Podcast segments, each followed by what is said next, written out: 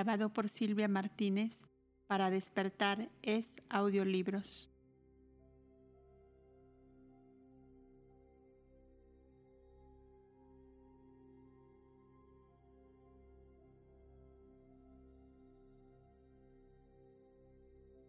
Capítulo 5. Las dimensiones. Dimensión perfecta.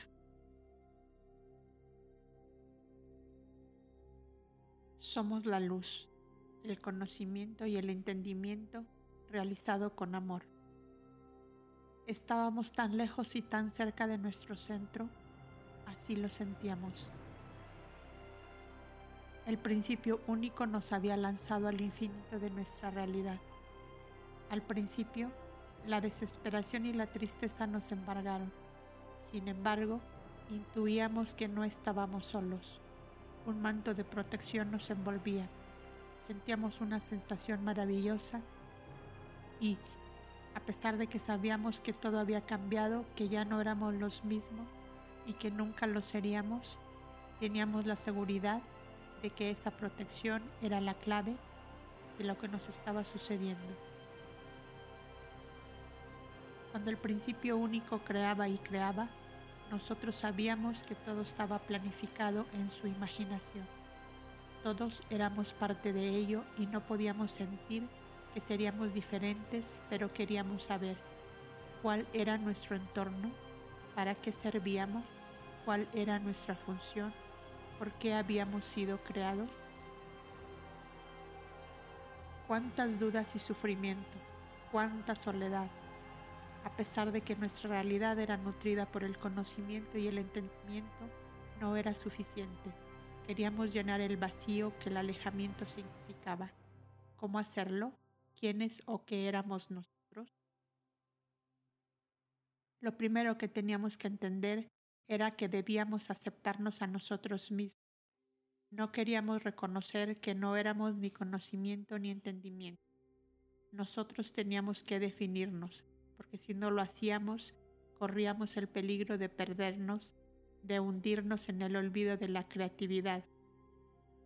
Para no perdernos, lo primero que hicimos fue aferrarnos a la vida muy fuertemente. No queríamos perecer, no deseábamos desaparecer en el todo. Teníamos que dar un sentido a nuestra existencia. Si el conocimiento nutría el universo y el entendimiento le daba una explicación, ¿Qué podíamos nosotros aportar al todo? ¿Cuál era nuestra misión para poder comprender que éramos necesarios? Así, a través del conocimiento y entendimiento de nuestra realidad, llegamos a comprender que para seguir existiendo y para que el universo no acabara nunca y se mantuviese joven, dinámico y activo, necesitábamos darle todo lo necesario para que fuera eterno y para, y para que lo fuera teníamos que amarlo. Solo así entendimos que al amarlo a Él, nos amaríamos a nosotros mismos y al amarnos a nosotros, comprendimos que existiríamos eternamente. Nosotros dimos la vida eterna al ser uno, porque lo amamos tanto que no dejamos que nada le sucediera o lo deteriorase. Y este amor es tan grande y tan profundo que nos dio una razón para existir. Así pudimos llenar el vacío que nos inundaba. Teníamos una misión un trabajo eterno y lleno de amor. Somos el amor, así nos creó el principio único y nos hizo así porque éramos los hijos amados, los hijos del amor. Él había creado el conocimiento y le había infundido toda la sabiduría del universo. Creó el entendimiento y le inculcó toda la comprensión de la sabiduría y a nosotros nos dio todo lo anterior y algo más. Nosotros, somos la magnificencia. Magnificencia. Grandiosidad, ostentación o abundancia de lujo, generosidad o buena disposición para realizar grandes obras o prestarse a grandes empresas, tratamiento honorífico. Les vamos a contar nuestra historia. Retrocedamos y comencemos a recordar cuando el principio único se dividió en miles de millones de partículas para crear su cuerpo, su ser uno. Él ya tenía la fórmula, sabía lo que sucedería. Nosotros éramos ignorantes de la realidad. Tuvimos que aprender, estudiar, analizar, clasificar la realidad de nuestra existencia. Y al final, después de todo, el proceso llegamos a entender que nosotros éramos el ser uno. Cuánto trabajo, cuánta investigación. ¿Para qué?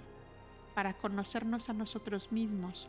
Comprendimos que todo lo que hicimos fue para nosotros mismos. Creíamos que estábamos conociendo a un ser supremo, a un algo inalcanzable que se encontraba muy lejos de nosotros, a un creador distante, insuperable y magnánimo. En medio de esa ignorancia levantamos nuestros cabezales y nuestras terminales al universo, clamando porque pensábamos que nuestro eje, nuestro centro nos había abandonado. Éramos seres llenos de conocimiento y de entendimiento, pero sentíamos un vacío inexplicable. Sabíamos que éramos una dimensión llena de sabiduría y plena de entendimiento.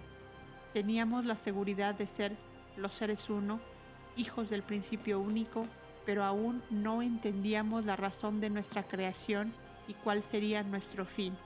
No lo sabíamos, pero lo intuíamos. Continuamos con la historia. Las dimensiones sublimes, divina y etéreas sabían que eran los seres uno, pero existían encerrados en sí mismos dentro del egoísmo, la indiferencia y la superioridad. Eran los seres uno, no había nadie mejor ni superior a ellos.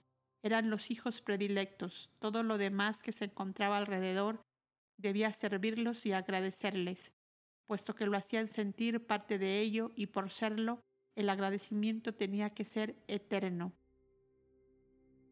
Qué vanidad, qué soberbia, sus ideas se basaban en estos conceptos tan intelectuales, tan elevados, que ellos se sentían muy por encima de la creatividad. La perfección era su lema principal. Nada ni nadie sería tan perfecto como ellos. Así se sentían, perfectos, porque sabían que habían sido creados a imagen y semejanza del Creador. Eran Él, eran el todo, por lo tanto, ellos eran el ser uno. Entonces nos preguntamos, si ellos eran el todo, entonces ¿quién era Él? Aquí comenzó realmente el verdadero dilema. Era tanta su vanidad y soberbia que las dimensiones superiores dejaron de reconocer su origen y su realidad. No querían saber de los mundos inferiores. Ellos se sentían dioses y los demás eran criaturas inferiores. Esta manera de ser, de creer y de analizar los hizo culpables y causantes del desastre universal, porque al comportarse con indiferencia hacia los mundos inferiores, habían renegado de sus hermanos que se encontraban en los mundos de la desesperación. Ellos los abandonaron. Eso no lo olvidarán nunca en su existencia eterna y existirán en la vida eterna para rectificarlo y para recuperarlos. Ni el perdón eterno podrá hacerles sentir el inmenso vacío de sus actos las dimensiones sublimes, divinas y etéreas estaban tan preocupadas en realizar lo encomendado con perfección absoluta que iban olvidando a sus hermanos que habían sido lanzados al infinito del olvido. Nunca se imaginaron que esos hermanos, esas energías pensamientos que se encontraban en la densidad, sufrían y clamaban al principio único el retorno a sus hogares y realidades. ¡Cuánta indiferencia! Así transcurrían sus existencias, acumulaban mucho conocimiento y entendimiento sin preocuparse del universo inferior. Era tanta su comodidad que no querían ver ni entender que se habían convertido en seres solitarios, indiferentes, melancólicos, tristes, vacíos y no sabían el por qué.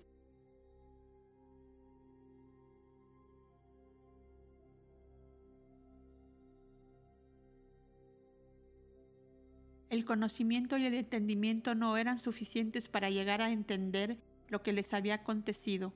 Se fueron apagando, ya no trabajaban con alegría, ánimo y dinamismo. Todo era igual. Las ideas de la creatividad no tenían la misma continuidad. Repetían las ideas y no se daban cuenta de ello. La creatividad se fue durmiendo. No tenían el empuje de realizar lo que ideaban. Pensaban, ¿Para qué continuar creando si todo ya está creado? Esos eran los pensamientos que de ellos emanaban, giraban en un círculo vicioso de falta de dinamismo y creatividad. El todo, el ser uno, comenzó a percibir que su mente se adormecía envuelta en miles de millones de ideas que fluían, pero que no producían ninguna fuerza motora. Estaban estancadas, la dinámica se había convertido en una técnica motora que reciclaba la energía, pero no producía una energía nueva, joven y creadora. El ser uno comenzó a percibir que su mente estaba perdiendo la rapidez en la creación de ideas. Su imaginación, que antes había sido la dinámica motora, se estaba convirtiendo en una imaginación insulsa, cansativa y repetitiva. No había tema. Si ya todo estaba creado, si ya todo estaba imaginado, ¿para qué seguir creando? Cuando el ser uno comenzó a percibir que sus hijos pensamientos se iban alejando de su centro, sentía que, a pesar de que ellos realizaban su trabajo, ya no era con la misma afición ni con la misma realización creativa. El ser uno comenzó a entender que estaba perdiendo a sus hijos pensamientos. Ellos ya no querían plasmar ni ejecutar para su principio único. Querían su independencia. Habían crecido en el conocimiento y en el entendimiento. Habían creado la sabiduría. Trabajaron en ella clasificándola y ordenándola, ellos habían realizado todo el trabajo. ¿Quién era el principio único que no había realizado nada? Fue entonces cuando todos los hijos del principio comenzaron desde la dimensión sublime hasta la dimensión etérea a querer formar ideas y pensamientos. ¿Qué significaba? Cuando el principio único creaba sus ideas, los hijos las captaban y las trabajaban con precisión absoluta, realizando el trabajo encomendado. Pero, a diferencia del trabajo anterior en que las distribuían, canalizaban, estudiaban y entendían para luego colocarlas en el lugar que les correspondía, esta vez los hijos se rebelaron. Ellos ya no quisieron hacer lo que el principio único les pedía y, entonces, invadidos por la soberbia y la vanidad de creerse iguales que su Creador, decidieron crear sus propias ideas y pensamientos eliminando al principio único. Embebidos en su soberbia, eran ignorantes de lo que les podía acontecer. Con esta pretendida ruptura, ellos no repararon en que, al querer independizarse del centro, romperían también el lazo energético que los nutría. Estaban seguros de que, como ellos eran tan creadores como el centro y como habían sido creados a imagen y semejanza, estaban totalmente protegidos y amparados por ellos mismos. A pesar de sus estudios y del gran conocimiento que tenían del todo, no sabían que el principio único que había sido, había sido creado por otro principio único contenía en sí mismo las defensas necesarias para su supervivencia. Él había sido grabado de tal forma que nunca podría ser eliminado. Él podía eliminar a sus pensamientos, pero sus pensamientos jamás podrían eliminar a su mente. Esta fórmula quedó establecida en la eternidad de la creación, sin principio ni fin, eterno por siempre jamás. Todo lo que estamos relatando sucedió en el transcurso de la evolución y elevación de las dimensiones superiores. En ese lapso vibratorio, las realidades se habían preocupado muy poco por las energías pensamientos que se encontraban lejos de su eje. Ellos transmitían el conocimiento y el entendimiento, y a pesar de que las enseñanzas llegaban a los confines del universo, no les preocupaba si éstas habían sido entendidas o no. Estaban tan inmersas en sus propias necesidades fluctuantes de idolatría que no reparaban en lo que sucedía con el resto de la creación, hasta que comenzaron a sentir las consecuencias negativas de esa indiferencia. Por el proceso de reflujo, las energías pensamientos regresaban a sus creadores enfermas y desnutridas de experiencias y vivencias. Mientras ellas captaban las ideas del principio único y las procesaban para mandarlas desglosadas y entendidas a las otras dimensiones, estaban recibiendo al mismo tiempo el retorno de energías pensamientos de pésima calidad comenzaron a entender que sus ideas emanadas y mandadas al universo eran débiles y sin consistencia. El producto de su esfuerzo no regresaba a nutrir al principio único para que pudiera formar las ideas geniales. Así, pues, descubrieron que se encontraban en un círculo vicioso de falta de creatividad. Como estaban inmersos en su vanidad y soberbia, pensaron que ellos no necesitaban al principio único para crear ideas geniales. Ellos las crearían y las mandarían al universo infinito. Así, la existencia continuaría y se convertirían en los creadores de todos los principios únicos del universo. Ilusos. El principio único creaba y creaba. Ellos captaban la energía, la transformaban en lo que ellos consideraban conveniente y la mandaban donde la necesidad era requerida. Gran equivocación, porque al no tener el verdadero conocimiento de su universo y al estar alejados de las dimensiones inferiores, habían perdido el contacto con la realidad de su cuerpo, o mejor dicho, del ser uno al que pertenecían. La criatura quiso ser más que el creador. Las burbujas esferas se comunicaron entre sí y comenzaron a construir el gran laboratorio alquímico de experiencias. Muchas de las burbujas esferas se opusieron a la transformación de la energía original, mientras algunas defendían la hipótesis de que ellos debían ser los generadores de ideas, eliminando el principio único, otras sostenían la teoría de que el principio único no se podía eliminar, puesto que era el eje, el centro y la creatividad del todo. Afirmaban también que no era el principio único el que estaba emanando ideas débiles, sino que eran los pensamientos, o sea, ellos mismos quienes estaban canalizando mal las ideas. El principio único observaba esas diferencias entre sus hijos pensamientos. ¿Por qué? Se preguntaba si los había creado con igualdad de pensamientos estaban aconteciendo estas divergencias? Comenzó a sentirse dividido, al igual que sus pensamientos. Él los había creado con unión, armonía, relación, conocimiento y entendimiento. Se sentía confuso y desorientado. Lo que él creaba ya no estaba siendo canalizado como antes. Todo había cambiado. Queremos que ustedes entiendan que nosotros, Dimensión Perfecta, estamos contando la historia de nuestra burbuja esfera y de otras que, al igual que nosotros, se unieron en esta confusión.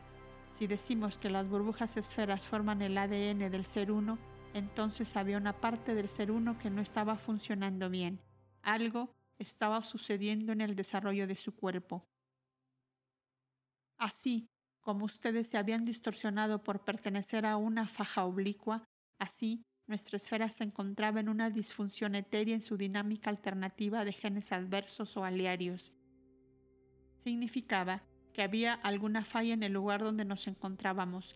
Comprendimos después que la falla nos había ocasionado una separación tan profunda que nuestro principio único se había convertido en dos partes iguales y diferentes les pusimos como nombre lado izquierdo y lado derecho, o mejor dicho, dimensiones inferiores y dimensiones superiores.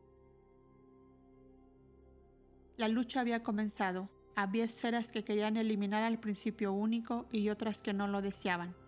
Las primeras burbujas esferas, a las que nombraremos pensamientos adversos, crearon grandes laboratorios donde comenzaron a mezclar las energías para darles diferentes expresiones.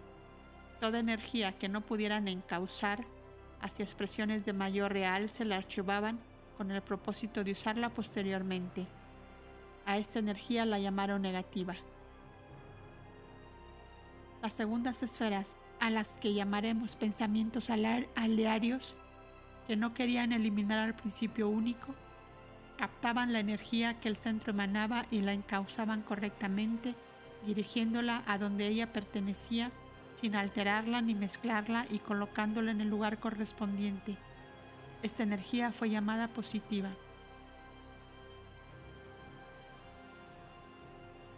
¿Qué sucedía entonces con la energía idea que los pensamientos adversos mandaban al universo? ¿Cómo era la nutrición que las otras dimensiones absorbían? Si esa energía idea era manipulada por los pensamientos adversos, ¿tenían estos la verdadera pureza de su origen? ¿Cuáles serán los resultados de esa nutrición? Definitivamente, las energías ideas fueron tergiversadas, manipuladas y transformadas por los pensamientos adversos porque ya no poseían la pureza de su origen, puesto que no era el principio único el que las emanaba. Desgraciadamente, eran muchos principios únicos, muchos cabezales que variaban las fórmulas, haciendo que las ideas perdieran su originalidad, su principio. Las fórmulas básicas habían sido transgredidas por los hijos pensamientos. Indudablemente, una parte pequeña del universo burbuja esfera comenzó a sentir los estragos de la mala nutrición porque, al alimentar esa parte del universo inadecuadamente, la energía que regresaba a ellos era de pésima calidad, de cristales oscuros y de vibración distorsionada. Por lo tanto, cuando estos se retroalimentaban de ella para continuar elaborando ideas, descubrieron que esa energía era inservible, de baja calidad y desnutrida. Los pensamientos adversos cuyos cristales ya estaban llenos de vanidad y soberbia y retroalimentados con una energía desnutrida, comenzaron a elaborar ideas que no se adaptaban a la realidad que ellos conocían. Eran ideas extrañas, raras y de difícil ejecución. Una pequeña parte de las burbujas esferas estaba enferma y si nosotros sabíamos que esas esferas enfermas formaban el ADN del universo, entonces Debíamos tomar serias providencias porque si no, la disfunción etérea iba a causarnos un enorme problema. Fue demasiado tarde. La enfermedad se estaba apoderando poco a poco de todos ellos y nosotros, los que estamos contando esta historia, fuimos testigos de esa anomalía. Para salvarnos de la disfunción tuvimos que tomar profundas decisiones. Estudiamos caso por caso y llegamos a la siguiente conclusión. Las energías pensamientos enfermas debían separarse de las sanas. Para ello, teníamos que dividir nuestra realidad en dos. Lado izquierdo las adversas y lado derecho las, las alearias, nosotros. De esta forma las mantendríamos en cuarentena hasta que pudiéramos salvarlas. Esta decisión causó en nosotros una gran preocupación porque significaba una separación y nosotros no sabíamos qué efectos colaterales produciría aquella en nuestra energía. Las adversas se rebelaron, se negaron, se opusieron y en ese momento comenzó la guerra entre ellas y nosotras. El principio único, preocupado por el avance de los acontecimientos, aunque no quería activar los elementos de sobrevivencia, se vio obligado a hacerlo. Para comenzar el proceso de cura de sus hijos pensamientos adversos, y por el desequilibrio que estaban ocasionando el principio único y sus hijos pensamientos alearios, hicieron estudios profundos para revertir la falla causada por la disfunción etérea.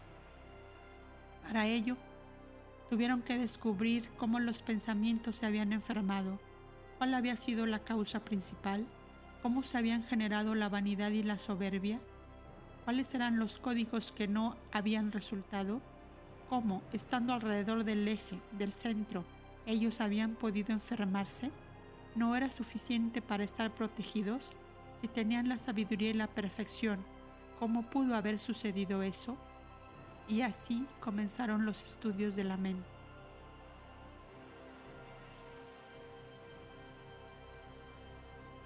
Causas del desequilibrio. Cuando el principio único creaba, no reparaba en que al hacerlo, las energías emanadas eran de diferente vibración, ritmo, calidad, frecuencia, signo y frecuencia. Él creaba solo con el deseo creador y para él todos sus hijos eran iguales, mas no era así. Esa diferencia en la creatividad ocasionó que, en un principio único cohabitaran diferentes energías que, al mezclarse unas con otras, formaron secuencias vibratorias. Al chocar unas con otras, estas emitieron descargas atenuantes y aleatorias. Queremos decir que las energías pensamientos salían creadas con diferentes características, las cuales eran impulsadas para diferentes finalidades y esas diferencias fueron las que ocasionaron la disfunción. Cuando los hijos pensamientos comenzaron a clasificar y ordenar la energía, Cometieron también muchas fallas debido a que la clasificaron por calidad y no por secuencia. Comprendieron que el pensamiento tenía que tener una secuencia correlativa aunque se mezclara con diferentes energías. A partir de ese conocimiento equivocado, los hijos pensamientos clasificaron la energía por semejanza y no por correlación, y con la unión de las secuencias también equivocadas, obtuvieron un resultado matemático que en el ámbito científico universal se conoce como matemática adversa. Esto significa que la matemática no tiene la secuencia numérica, pero sí tiene la tendencia numérica de la cantidad. Cuando los resultados no son precisos, estos tienden muchas veces a equivocar la matemática. La única manera de salvarla es alterándola matemáticamente también. Queremos decir que la podemos complementar con la lógica. Así, los positivos descubrieron que sus hermanos habían sido alterados en la disfunción matemática, porque al haber sido creados vibratoriamente desiguales por su principio único, y además, habiendo sido creados por un deseo creador débil y de frecuencia baja, estas energías debilitadas no habían podido soportar la convivencia con las otras energías que eran fuertes y de vibración alta. En lugar de fortalecerse nutriéndose de otras más fuertes, las energías débiles se habían debilitado más aún por su falta de secuencia y correlatividad de expresión y no poseían los elementos adecuados para protegerse. Fueron entonces absorbidas por las más fuertes. La enfermedad degeneró en debilitamiento, inercia y falta de creatividad. Las ideas eran débiles, insulsas y con poco contenido nutricional. Mientras los estudios continuaban y los positivos estudiaban la forma de recuperar a sus hermanos, la enfermedad iba avanzando hasta que la situación fue insoportable. Los negativos se rebelaron y se creó una situación insostenible. Los adversos declararon la guerra a los alearios. El significado de esa guerra. No fue una guerra como la que ustedes están imaginando. La guerra consistía en obtener la máxima energía del principio único y distribuirla adecuadamente en el vasto universo, una en esencia pura creada por el principio único y mandada a los confines del universo y otra transformada por los hijos pensamientos y distribuida también a los confines del universo. La primera nutriendo, la segunda alimentando. La primera energía que se mantenía pura en su esencia era distribuida por los hijos pensamientos quienes no sabían a quienes no se atrevían a mezclarla. Ellos consideraban que la energía emanada por el eje, por el centro, no podía ser cambiada, ya que las fórmulas habían sido creadas desde el principio único y por este motivo debían mantenerse incólumes e inalterables. Estaban seguros también de que no podían ni debían alterar la secuencia matemática del todo. Sería ir en contra de la creación y en contra del principio único, el creador. Continuaron trabajando como siempre, con conocimiento y entendimiento y basándose en las fórmulas inalterables de la creatividad. El principio único, complacido con sus hijos pensamientos que se habían mantenido fieles a él, continúa acogiéndolos en sí mismos. Mientras tanto, los adversos habían alterado la secuencia matemática. La energía pensamiento que emanaba de sus cabezales salía en estado alterado y sin secuencia. El principio único se vio obligado a separarlos de sus otros hijos alearios por el temor al contagio. Si no lo hubiese hecho, el caos habría reinado en su mente. Nosotros, la dimensión perfecta, nos habíamos mantenido como observadores neutrales, continuábamos nutriéndonos del conocimiento y del entendimiento, alertados por los aliarios. Tomamos todas las precauciones para no alimentarnos de una energía enferma y sin secuencia matemática. Lo primero que hicimos fue fortalecer nuestro principio único, o sea, nuestro cabezal. Hasta el momento se había conservado diáfano, claro y sano, trabajaba con absoluta perfección, nada lo había contaminado. Lo logramos aislándolo de una posible contaminación. ¿Cómo logramos mantener el cabezal intacto? Alertados por los alearios, hicimos absolutamente todo lo que ellos nos aconsejaron. Primero, nos unimos fuertemente y no dejamos entrar ninguna idea enferma de los adversos. Para ello, trabajamos con el orden. Segundo, el orden nos dio la seguridad de lo que estábamos realizando Al estar seguros sentimos paz y armonía dentro de nosotros. Tercero, teníamos que canalizar la paz y armonía con un propósito, y este consistía en evitar que el virus negativo nos alcanzara y pudiera enfermar nuestro cabezal.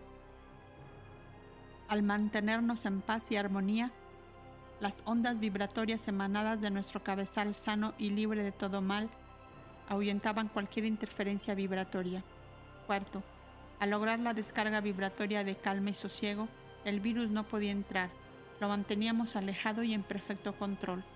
Así pudimos obtener resultados excelentes y mantener la secuencia matemática. Así, nuestros pensamientos se mantuvieron en una línea recta y consecuente.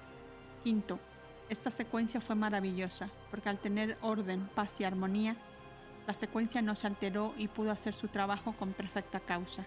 Así, su trabajo era correlativo, significaba pensamiento con pensamiento sin alteración. Sexto, habíamos formado alrededor de nuestros cabezales una protección tan fuerte que nada podía alterarnos. Así pues, nosotros captábamos el conocimiento y entendimiento que nos transmitían las otras dimensiones, puros en su esencia. Solo así pudimos mantenernos sin ninguna alteración. Séptimo, los salarios que habían estado al tanto de nuestro esfuerzo, sacrificio, constancia, voluntad, humildad, entendimiento, unión y más, aprendieron mucho. A través de nosotros comprendieron la importancia universal de la secuencia matemática y de la correlatividad del pensamiento. El producto de estos dos elementos significativos se llamó sabiduría.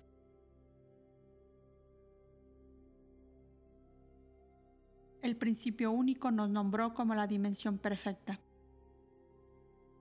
Aunque nosotros teníamos a nuestros hermanos, o sea, a las dimensiones mayores, los cuales se encontraban mucho más cerca del centro, fuimos nosotros los nombrados por ellos como dimensión perfecta, porque nos habíamos mantenido inalterables. Esto tranquilizó mucho a las dimensiones superiores y al principio único, por las cualidades que nos caracterizaban nos dieron el trabajo de ser mediadores entre los mundos superiores e inferiores. Ninguna energía enferma pasaría entre las dos realidades sin nuestra supervisión.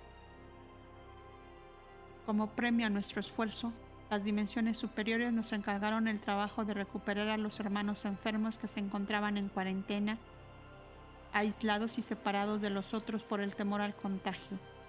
Éramos los más indicados para esta labor. Sabíamos que no sería fácil, mas lo intentaríamos. Así lograríamos el conocimiento de la enfermedad y los estudiaríamos profundamente hasta lograr la cura. Para hacerlo con sabiduría, tuvimos que analizar profundamente el conocimiento de la energía y todo lo que se relacionaba con ella, sobre todo el conocimiento de la energía pensamiento. Hasta el momento, nuestro conocimiento se refería a las dimensiones superiores y no sabíamos nada de las inferiores. Al haber sido abandonadas, ellas no habían aportado ninguna experiencia ni vivencia, ni se habían desarrollado adecuadamente. Era para nosotros una realidad desnutrida y desconocida hasta el momento. Conocimiento de las dimensiones inferiores. Para comenzar el proceso de cura, primero tuvimos que conocer a las dimensiones inferiores. Nosotros éramos conscientes de que no podíamos descender a esos mundos. Era demasiado denso y desconocido para nosotros. No sabíamos nada de ellos y este era el problema. Teníamos que ver la manera de adaptarnos y encontrar la forma de poder estudiar esas realidades. Solo así descubriríamos la vacuna que permitiría la cura de los hermanos que se encontraban enfermos. Sabíamos que la disfunción etérea de la dinámica alternativa se había agravado en las dimensiones inferiores. No teníamos dudas al respecto. Todo comenzó cuando parte de las dimensiones superiores que se había separado de su principio único, o sea, los adversos, mandaban sus ideas a los confines del universo. Estas ideas, que no eran originales, se desglosaban en miles de millones de energías pensamientos y las realidades densas las captaban y se retroalimentaban de ellas. Era un círculo vicioso que teníamos que parar, pues si continuábamos así, no sería lo mejor para todos nosotros. Intuíamos que las energías pensamientos que se encontraban en las dimensiones densas estarían desesperadas y lo peor de todo, alimentándose de energías, pensamientos ambiguas de los adversos y alearios. Sabíamos que los mundos inferiores que se alimentaban simultáneamente de dos energías contrarias, indudablemente padecerían un terrible desequilibrio. Las energías pensamientos de la, de la realidad densa se encontraban bastante alteradas por la orfandad y el abandono. Estas energías pensamientos de las dimensiones inferiores no comprendían el estado en que se encontraban, después de haber sido energías pensamientos antimateria leves y diáfanas, se encontraban inexplicablemente en un estado más denso y sólido, pululaban etéreamente sin poder albergarse, pues no existía un principio único que las alojara y les pudiera dar la energía adecuada para continuar existiendo. Muchas de ellas fueron absorbidas por el ser uno y recicladas a otras labores. Otras energías pensamientos se pudieron mantener porque descubrieron que uniéndose entre sí prolongaban la vibración de la existencia. Nosotros, dimensión perfecta, al ver toda esta secuencia alterada de existencia, nos propusimos trabajar y recuperar a nuestros hermanos densificados. Nuestro desafío más grande fue crear una forma hombre, una réplica de nosotros que tuviera una energía más densa para que pudiera sobrevivir en frecuencias bajas capaces de albergarlos, para que ellos continuasen su existencia y de esta forma también poder estudiarlos. A través de todo este conocimiento adquirido, descubrimos a la energía. Era indispensable conocerla profundamente para poder ayudarlos. Ello nos daría las respuestas que estábamos buscando. Nuestra realidad, la dimensión perfecta. Para continuar contándoles lo que sucedió, es preciso que ustedes nos conozcan primero. Deben saber cómo es nuestra existencia, cuál es nuestra realidad y cómo pudimos conservarnos intactos. A diferencia de las otras realidades, nosotros nos encontrábamos más alejados de nuestro centro. Por esta lejanía, nos habíamos densificado un poco más que las otras realidades y esa pequeña diferencia nos permitió percibir un entorno diferente. La realidad se nos presentaba frente a nuestro entendimiento como una imagen vívida de formas y colores. Esta clara visión de las formas y colores nos dio las pautas que necesitábamos para comprender todo lo demás. Sabíamos que las otras dimensiones eran totalmente mentales y sutiles. Nosotros éramos mentales y un poco densos. Esta pequeña, sutil y leve diferencia hizo todo lo demás. Nos dio una visión global y real del universo. Podíamos ver lo sutil y lo denso, porque nosotros éramos así. Veíamos nuestros pensamientos y podíamos tocarlos. Podíamos imaginar las formas y ellas aparecían frente a nosotros. Podíamos plasmar lo que queríamos. Fuimos premiados por el principio único. Todas las dimensiones poseían la creatividad, solo que en nuestro caso éramos los únicos con el don creativo. Esta cualidad nos ayudó mucho a conocer el universo para poder adaptarnos a él. No solo éramos energías pensamientos, éramos también pensamientos con formas definidas, podíamos existir en las dimensiones superiores o en las inferiores si queríamos. Para ello, tuvimos que imaginar una forma pensamiento que pudiera albergar a, otras formas pensamiento y a nosotros mismos. Teníamos que crear nuestra propia forma hombre, pero más densificada. ¿Cómo nos veíamos a nosotros mismos? Nuestra forma hombre estaba completa. Como éramos sutiles, la energía que nos formaba era transparente. Podíamos mirarnos tal cual éramos. Signos, formas, colores estaban delante de nuestra visión, tan clara que no podíamos esconder nada de nosotros mismos. En estas condiciones nuestros cuerpos no nos servían para descender a las dimensiones inferiores. ¿Cómo podríamos lograrlo? Teníamos que densificar más la energía. Debíamos crear un cuerpo especial y compacto para descender. Aquí comenzó una tarea ardua y difícil que se convirtió en un verdadero desafío. A través de él, nosotros aprendimos la importancia de las dimensiones inferiores. La dimensión superior había ignorado la mitad del cuerpo del ser uno, dedicándose solo a desarrollar la mente del ser uno. Con ello, crearon un desequilibrio porque dejaron la otra mitad débil y malnutrida. Nosotros éramos conscientes de que las dimensiones inferiores eran parte importante del cuerpo del ser uno. Sabíamos que si lográbamos el desarrollo total del todo, redundaría en beneficio de todas las dimensiones. La, la, transparencia de nuestros cuerpos nos permitió crear en el laboratorio un cuerpo igual que el nuestro pero más denso. ¿Qué significaba más denso? El cuerpo hombre mental había sido creado por la imaginación del ser uno. Todos éramos exactamente lo que él quería que fuésemos en cada una de las dimensiones. Para conocer la realidad densa, teníamos que bajar primero con nuestro cuerpo mental para saber cómo debíamos confrontar la densidad, y a partir de los estudios crearíamos una forma hombre densa que se adaptaría. Tomando todas las precauciones, comenzamos a descender hacia la realidad desconocida. Cuando lo hicimos, nos encontramos con una creatividad tan diferente, adversa y hostil que jamás hubiéramos imaginado. Era oscura, con una vibración casi imperceptible, sin ritmo ni formas definidas. Los cristales estaban deformados y los nimeos desnutridos. Existía una gravedad aplastante y sabíamos que nuestra realidad no aguantaría.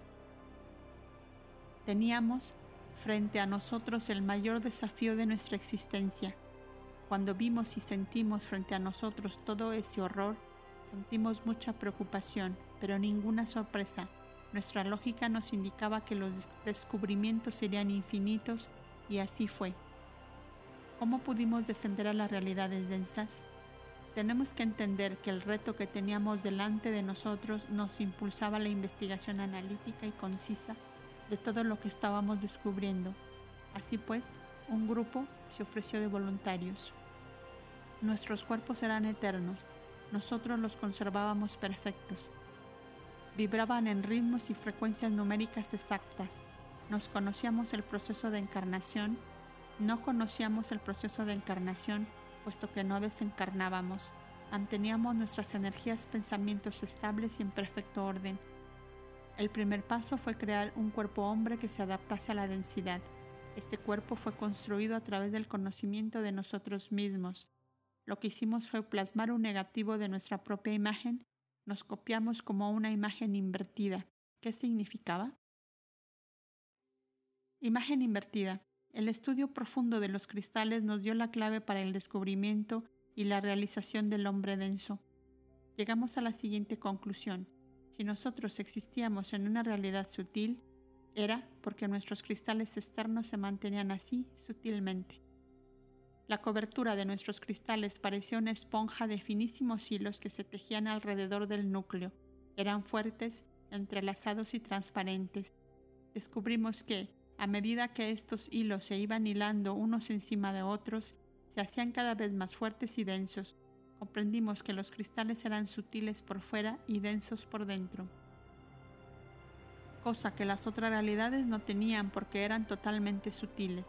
Lo que hicimos fue invertir los cristales dejando lo sutil por dentro y lo denso por fuera. Así conseguimos densificar la energía, pero en este proceso surge un problema. Al invertir la energía se perdía totalmente al pensamiento y al hacerlo se anulaba al ser pensante. De esta manera, el hombre denso invertido se convertiría en un robot rígido y sin pensamientos. Surgió entonces otro desafío. ¿Cómo podíamos hacer para no perder las energías pensamientos? ¿Por qué perdíamos a las energías pensamientos? Porque al invertir el cristal perdíamos la numeración matemática de la continuidad. Esta se alteraba y no procesaba la correlación. Estaba invertida y al estarlo, el pensamiento no coordinaba. Tuvimos un trabajo profundo para realizar. Debíamos mantener la continuidad. Fue lo más difícil, puesto que era un proceso matemático. No lo logramos. Pensamos en trasladar la energía pensamiento intacta en el hombre denso invertido. Para ello, teníamos que introducir una mente sutil en un cuerpo denso, hacerlos convivir pero sin alterar el cauce de su existencia. Al invertir la energía, conseguimos la densidad en varias graduaciones, y cuando llegamos a la graduación más baja, ésta se aplastó, se comprimió y se deformó a tal punto que su vibración ritmo y frecuencia desaparecieron y se distorsionaron. En esta etapa de investigación llegamos a la conclusión de que los grados más bajos de las dimensiones inferiores habían invertido su energía cuando se alejaron de su centro por una reacción química. Entonces los elementos no pudieron mantenerse estables y todo lo que existía en forma densa había pasado por un proceso alquímico semejante de deformación y distorsión. Ya sospechábamos lo que encontraríamos en las realidades densas. Nos estábamos preparando científicamente para ello. La creación del hombre denso. Sabíamos que no podíamos descender sin tener primero resultados positivos de nuestras investigaciones. Por las características que nos determinaban, conociendo cuáles eran los elementos del principio único y sabiendo también con qué elementos fuimos creados, calificamos la energía definiéndola en calidad y existencia para determinar con ello las formas. Para crear al hombre denso teníamos que experimentar en mente propia lo que significaba ser denso. Era un hecho que nosotros no podíamos descender porque pereceríamos. Habíamos logrado invertir la energía, solo que al invertir la energía pensamiento, ésta se perdía en la inversión. Después de muchos intentos decidimos crear en laboratorio una realidad igual que las dimensiones inferiores. Tener la visión global en el laboratorio era la única forma de conocerlas, entenderlas, estudiarlas e investigarlas antes de intentar bajar a la realidad densa. Así pues, creamos una burbuja esfera que nos permitiría recrear el medio ambiente perfecto para desarrollar la energía invertida y ver los resultados científicos de nuestros experimentos. Todo se realizó con precisión absoluta. Repetiríamos en la burbuja esfera del laboratorio exactamente lo que sucedió con la creación de nuestro universo. Colocaríamos dentro de la burbuja esfera un cristal puro y perfecto que contendría en sí mismo la sabiduría y perfección del principio único. Crearíamos artificialmente un Big Bang a imagen de nuestra creatividad exactamente como nosotros fuimos creados. El cristal que se escogió era diáfano, claro y perfecto. Sería colocado en el centro de la burbuja esfera y llevaría en sí mismo toda la información posible con respecto a las dimensiones inferiores. Fue tanta la información que le infundimos que el cristal se vio obligado a explotar y dividirse como aconteció con nuestro principio único. Se dividió delante de nuestros ojos y las dimensiones se crearon exactamente igual que nuestro universo. Era una réplica de nuestra burbuja esfera con las mismas características. Habíamos creado otro principio único. Todas las energías cristales se diversificaron duplicándose en energías pensamientos que se colocaron en los lugares correspondientes. Estábamos observando la creación de nuestra propia realidad.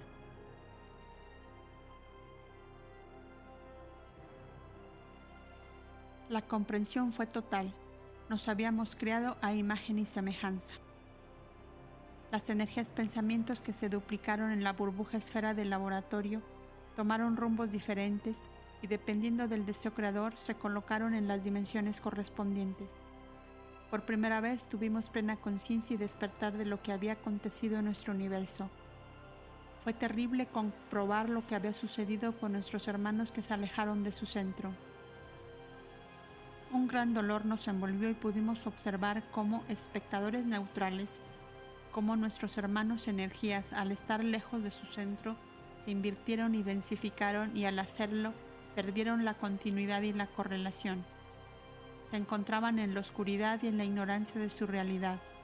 Cuando fuimos conscientes de que la verdad por primera vez, tuvimos también conciencia de nosotros mismos. ¿Cómo fuimos capaces de abandonar a nuestros hermanos pensamientos? ¿Cómo en nuestra perfección dejamos que sucediera? Si decíamos que éramos perfectos, ¿en qué consistía la perfección? ¿Éramos realmente perfectos si no habíamos podido conocer ni entender nuestro entorno? Estábamos tan inmersos en nosotros mismos en adquirir el conocimiento y el entendimiento que no, había, que no habíamos sido capaces de mirar un poco más allá de nuestras propias necesidades. Sabíamos que trabajaríamos mucho para recuperar a nuestros hermanos y lo haríamos con todo nuestro esfuerzo, dedicación y amor. Nos dejaríamos hasta lograr que la última energía pensamiento fuese recuperada esa sería nuestra meta y nuestro trabajo en la eternidad de nuestra existencia. Conciencia total de este trabajo. Al comenzar a tener otro tipo de conciencia, nos dimos cuenta de que habíamos estado inmersos en una especie de existencia suspendida. Significaba que habíamos existido solo para nosotros mismos. Éramos seres llenos de conocimiento y entendimiento, mas nos faltaba la comprensión de la profundidad. No éramos seres completos. Ahora comprendíamos el inmenso vacío dentro de nosotros que no podíamos descifrar. Sabíamos que, después de descubrir otras realidades que sufrían el dolor del abandono, jamás seríamos los mismos. Nuestra mayor preocupación era saber cómo descenderíamos para ayudarlos. Teniendo la realidad cruda de la burbuja esfera frente a nosotros, pudimos completar el verdadero conocimiento y entendimiento al observarnos a nosotros mismos nos dimos cuenta de las profundas equivocaciones que habíamos cometido con ellos y con nosotros. Nuestra conciencia del todo no era real, estaba acomodada de acuerdo con nuestras experiencias y ellas eran incompletas y relativamente ilusorias. El principio único no nos había creado perfectos, él tampoco lo era. ¿Tendría todo esto un propósito? ¿Sería que Él nos creó con algún fin? Ya lo entenderíamos. Comprendimos también que observándonos a nosotros mismos podríamos ayudar a nuestros hermanos. La inversión. La inversión de los cristales se había producido por un proceso químico llamado inversión causal. Si nosotros éramos densos por dentro y sutiles por fuera, los mundos inferiores se habían convertido en sutiles por dentro y densos por fuera. Eso significaba que la energía pensamiento se había quedado atrapada y escondida dentro de una densidad. Jamás podrían salir de esa cárcel, de esa realidad. En pocas palabras, nuestros hermanos estaban dentro de burbujas esferas densas sin poder, sin poder adquirir la libertad. Lo primero que tuvimos que hacer fue descubrir dónde se encontraban. Sabíamos que no los habíamos perdido, solo que estaban muy escondidos. Ese era nuestro problema principal. ¿Cómo podíamos comunicarnos con las energías pensamientos que estaban inmersas dentro de la densidad, cubiertas de capas y capas de oscuridad, sin vibración, sin ritmo, sin frecuencia y sin signo? Ellos se encontraban perdidos. Nosotros no podíamos contactarnos con ellos y esa falta de contacto se llamaba falta de comunicación comenzamos a entender que para salvarlos no era necesario descender. Eran ellos los que tenían que subir y librarse de lo que los mantenía encarcelados y presos, la ignorancia. Ellos tenían que lograr su propia libertad rompiendo las amarras, eliminando las capas de la ignorancia, la ceguera, la falta de conocimiento y entendimiento de lo que les estaba sucediendo para ello debíamos ayudarlos a romper las barreras y la comunicación tenía que ser a través del pensamiento. Desgraciadamente las ideas no llegarían a ellos en esas condiciones. Teníamos que activar la energía de alguna forma y solo lo podríamos lograr a través de corrientes eléctricas. La energía pensamiento estaba densificada, solidificada y petrificada. Mientras tanto, la burbuja esfera de nuestro laboratorio se desarrollaba perfectamente y la evolución comenzaba a tomar forma. Todo lo que daba un buen resultado en ella nosotros lo proyectábamos en nuestra realidad superior e inferior. El universo creado microscópicamente en la burbuja esfera era observado, alimentado y nutrido. Creamos la luz, el calor, el agua, el oxígeno. Nuestras realidades surgían, las energías pensamientos que giraban alrededor de su principio único se desarrollaban adecuadamente. No solo las alimentábamos y las nutríamos, también comenzamos a crear nuevas vidas y realidades diferentes. La burbuja esfera se convirtió en un laboratorio de experiencias. Fue así como dimos nombres diferentes a toda esa creatividad, reino mineral, vegetal y animal. Cuando el ambiente ya era propicio para la vida del hombre, comenzamos a experimentar su creación. Teníamos que hacerlo a nuestra imagen y semejanza. Debía ser perfecto. porque Él albergaría a nuestros hermanos que aún se encontraban atrapados. Sabíamos que un día se liberarían y cuando lo lograran encontrarían el albergue para continuar y poder regresar a quien les dio la vida y la existencia.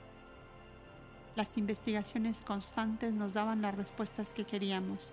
Esas realidades estaban densificadas, solidificadas y petrificadas. Comenzaríamos las investigaciones primero por la realidad más cercana a nosotros, la dimensión regular.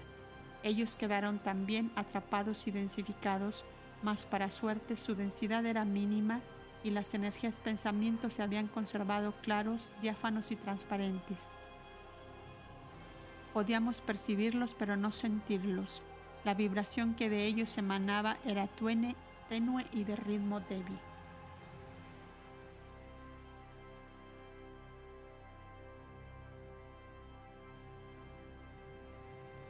¿408? ¿Qué significa cuando ustedes dicen la palabra atrapados? Cuando las energías pensamientos se encontraron en las realidades densas e invertidas, ellas, que habían sido diáfanas, claras y totalmente libres, se confrontaron con una realidad atrapada, densa, lenta, dura, envuelta, escondida e invertida.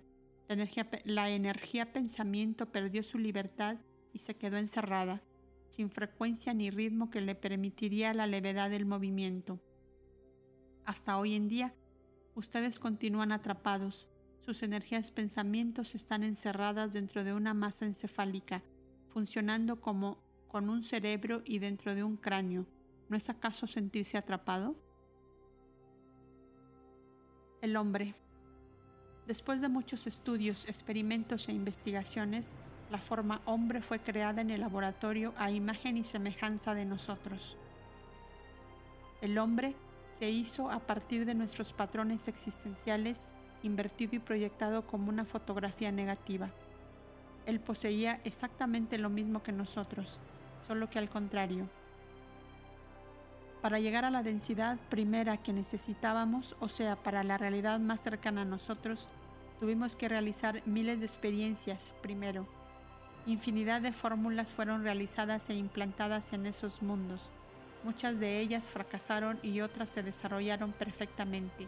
Nosotros tuvimos que clasificar las dimensiones para poder estudiarlas y ordenarlas y lo hicimos basados en las características preponderantes de cada una de ellas. La expresión hombre también tendría que adaptarse a esas realidades. No podíamos crear la forma hombre igual, puesto que la densidad entre unas y otras eran muy diferentes. El hombre fue creado a partir de los cuatro conceptos universales que rigen al todo y a la realidad misma.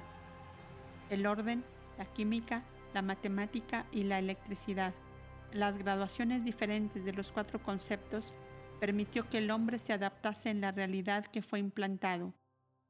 Para realizarlo, infinidad de experimentos fueron realizados. Hoy en día estos experimentos son llamados reino animal. Llegar a la perfección de lo que hoy puebla el universo significó una ardua labor que nos costó demasiados sacrificios, pero aprendimos mucho. Como somos científicos, muchos de nosotros nos ofrecimos como voluntarios, porque solo experimentando y viviendo en la realidad densa pudimos entenderla, evolucionarla y elevarla. Queremos aclarar que nosotros, dimensión perfecta, no conocemos el encarne y el desencarne, ni las enfermedades, ni nada que pueda ocasionar en nosotros emociones, desajustes, influencias, anomalías, etc. Nuestra existencia es perfecta, como nuestro nombre lo indica, para nosotros ha sido un trabajo profundo de análisis conceptual del ser. Llegar a las bases de la densidad nos costó demasiado y adquirir el conocimiento del todo ha sido muy difícil. Para entenderlo tuvimos que vivirlo, porque nosotros estábamos muy lejos de esa realidad. El universo creado en el laboratorio se desarrollaba paralelamente al nuestro a velocidades increíbles podíamos ver el avance adelantado de todo lo que sucedería en la realidad externa. Y como esta realidad era lenta, entonces todo se creaba primero en el universo del laboratorio y enviábamos toda creación con resultados positivos al universo exterior.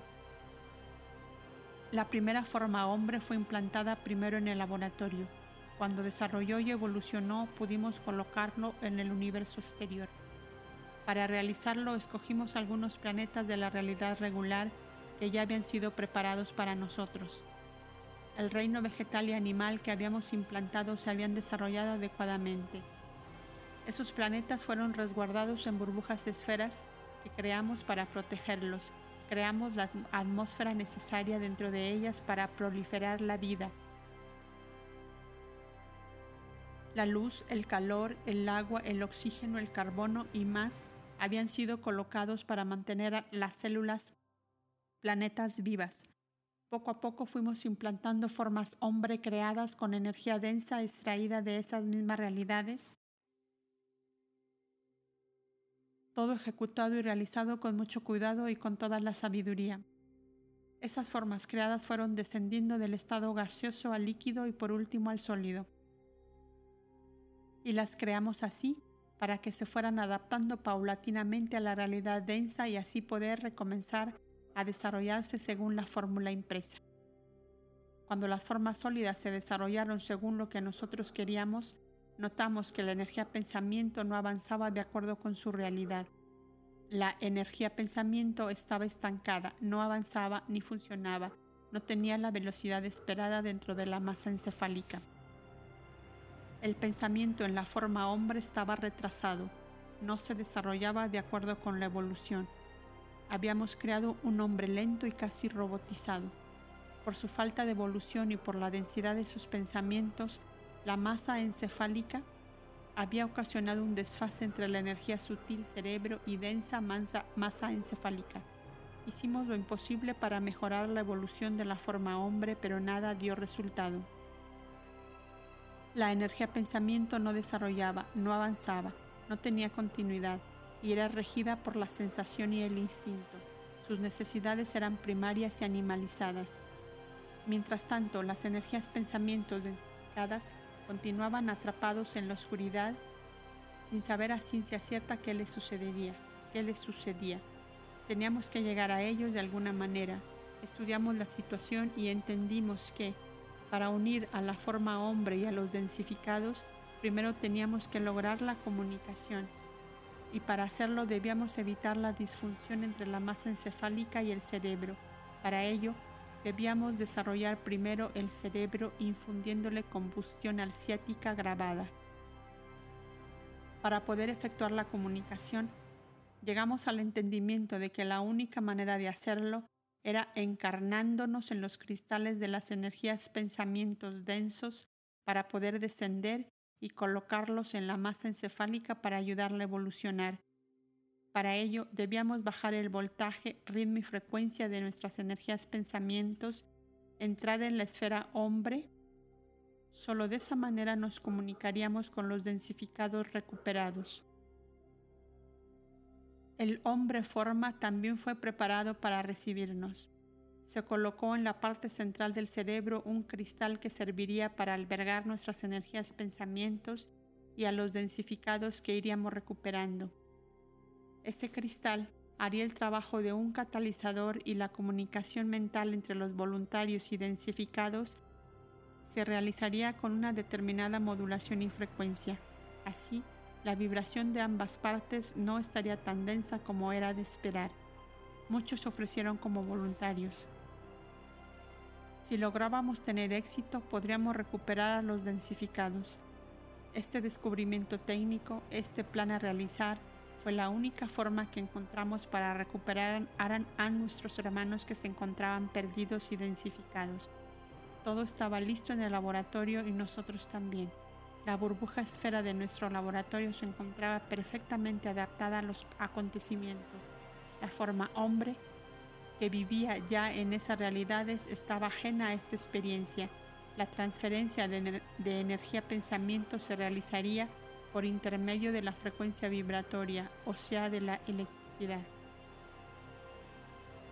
El experimento. Al bajar la vibración, la frecuencia y el ritmo de las energías pensamientos de los voluntarios, conseguimos que la electricidad bajara de amperes y al hacerlo, la energía pensamiento de los voluntarios se transformó en una energía lenta y densa, igual que la forma hombre. La comunicación de los voluntarios con la forma hombre y con los densificados debía realizarse a través de la frecuencia. No había otra manera de hacerlo, pues las ondas vibratorias se encontraban en el mismo ritmo de acción. Aquí comenzó la verdadera recuperación de las energías pensamientos densificadas que se habían quedado rezagadas en el todo. El orden del experimento era el siguiente. Primero, los voluntarios debían descender y encarnarse en el cristal de la forma hombre. Segundo, una vez hecho esto, tenían que comunicarse con los densificados y ayudarlos a salir de la densidad, encarnándolos en el cristal de la forma hombre. Una vez que los densificados se encontraron dentro del cristal, los voluntarios impartirían para ellos el conocimiento y entendimiento de la realidad universal para actualizarlos a través de las enseñanzas. Con ello, elevarían y actualizarían la frecuencia y vibración de sus energías pensamientos. Los voluntarios serían los mediadores entre la, entre la realidad densa y el laboratorio de la realidad perfecta. De esa forma, los densificados recuperarían la memoria cósmica y podrían evolucionar y elevar. Tercero, después de ese proceso, los voluntarios a través de la frecuencia eléctrica tendrían que codificar nuevamente a la energía pensamiento de los, densificados, pues ellos no tenían continuidad ni correlación. El trabajo de los voluntarios estaba haciendo con este experimento y sacrificio era reestructurar la energía forma hombre pensamiento densificado, pues ellos habían roto el cordón umbilical con el principio único y al reestructurar esos pensamientos, los voluntarios habían creado un nuevo principio único. La dimensión perfecta para las energías densificadas se había convertido en un principio único. Eran ellos mismos invertidos. El trabajo de recuperación.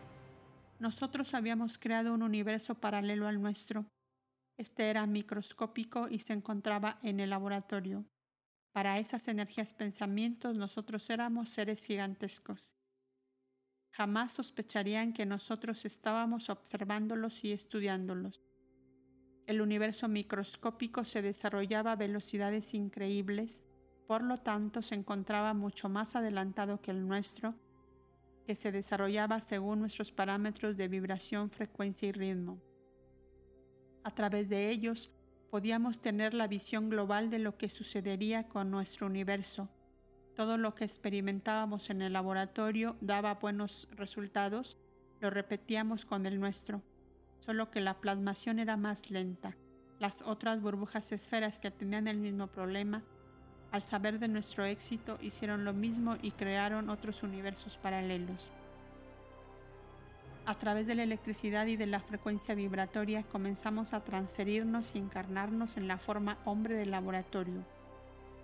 Nuestras energías pensamientos, o sea, nosotros mismos, comenzamos a vivir a través de la forma y fue entonces cuando el verbo se hizo hombre. Fue entonces también cuando la forma hombre adquirió el espíritu, o mejor dicho, el pensamiento correlacionado y continuado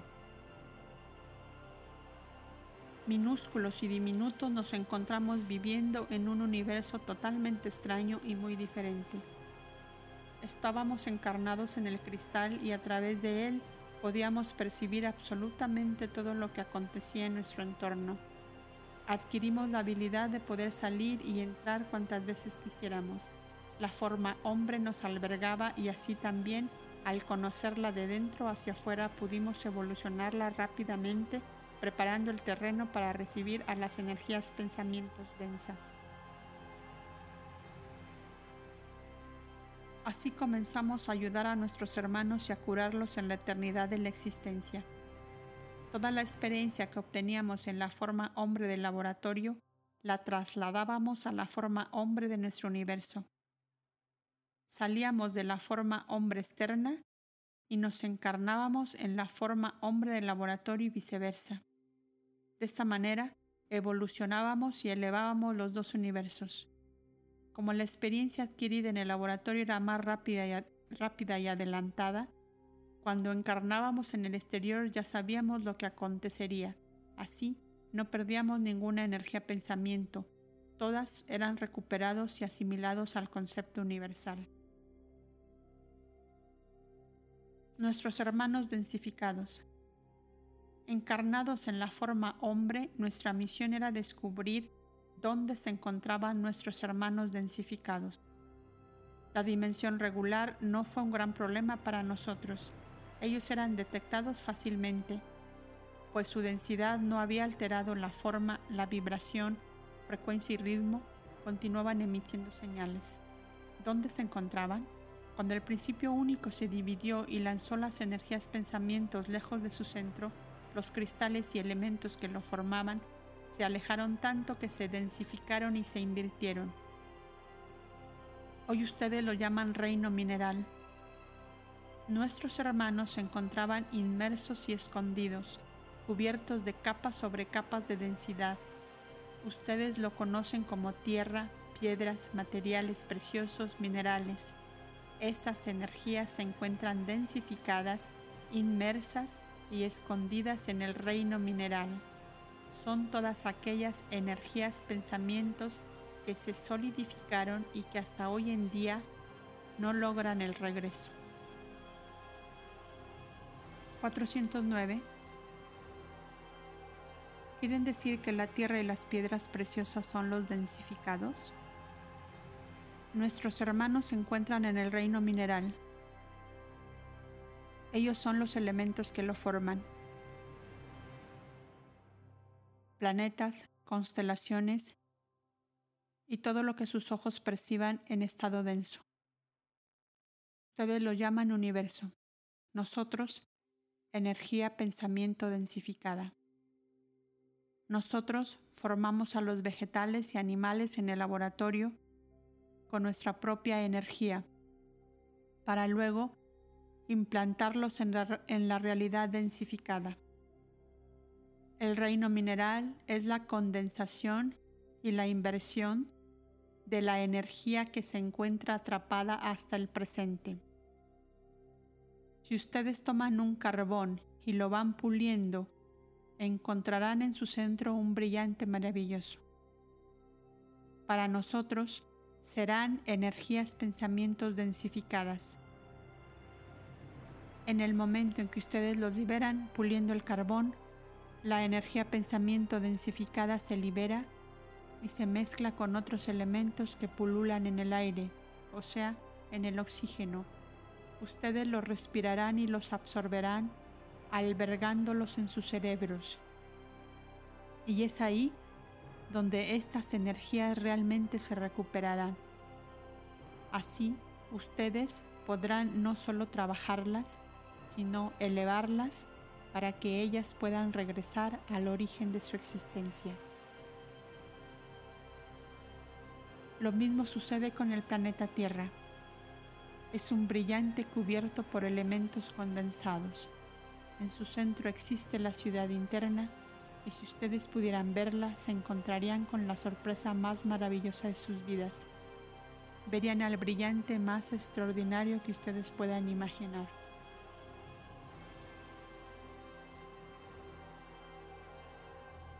410.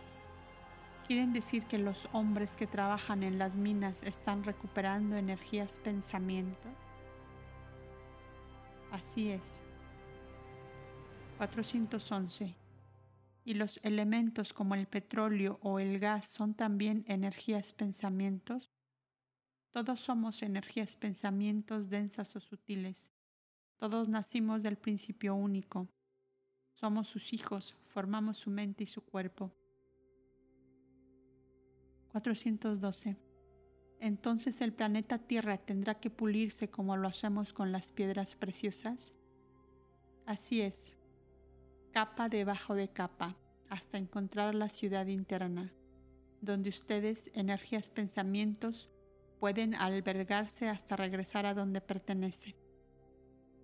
Cuando la energía pensamiento se invirtió, la combustión asiática quedó atrapada y condensada sin poder liberarse.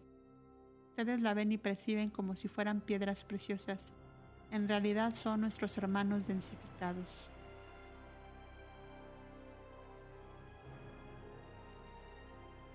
¿413? ¿Quieren decir que ustedes son brillantes por fuera y densos por dentro? Así es. Somos el brillante y nuestra densidad interna consiste en que nuestro núcleo es de combustión calorífica. Necesitamos esta combustión porque tenemos un cerebro, una masa encefálica diferente de la de ustedes. A pesar de esta diferencia, nuestros circuitos necesitan tener una forma específica para el funcionamiento y esa pequeña densidad lo permite. La forma de ustedes es distinta. Ustedes son combustión calorífica por fuera y alciáticos brillantes por dentro. Continuamos con la historia. La recuperación de, nuestros hermanos en la dimensión regular no nos dio problemas. Pudimos combatir la densidad a través de la frecuencia y la vibración. Cuando encontrábamos una energía pensamiento densificada, mandábamos ondas de alta frecuencia eléctrica. Así pudimos pulir la densidad, recuperando a nuestros hermanos y liberándolos uno por uno.